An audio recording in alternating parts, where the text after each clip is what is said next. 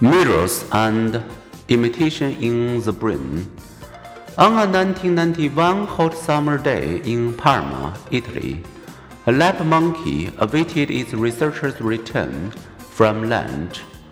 The researchers had implanted wires next to its motor cortex in a frontal lobe brain region that enables the monkey to plan and enact movements.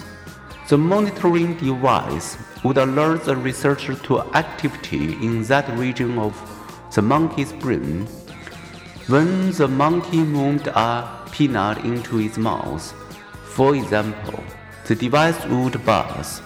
That day, as one of the researchers re entered the lab, ice cream cone in hand, the monkey stared at him as the researcher raised the cone to liquid, the monkeys monitored buzz as if the motionless monkey had itself moved.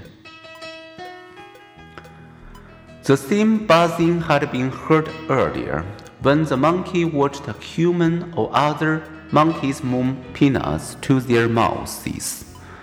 The flabbergasted researchers led by Giacomo Rizzolatti had, they believed, stumbled onto a previously unknown type of neuron.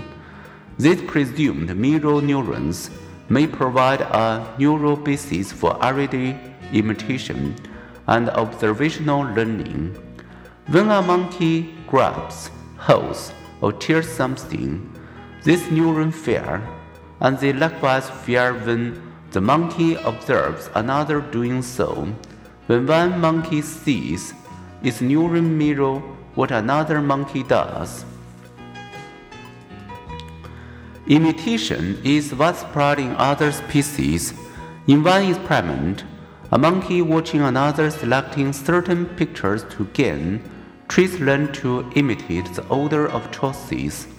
In other research, Researchers macaque Monkey rarely made up quickly after a fight, unless they grew up with forgiving older macaques. Then, more often than not, their fight too will quickly followed by reconciliation. Rats, pigeons, crows, and gorillas all observed others and learned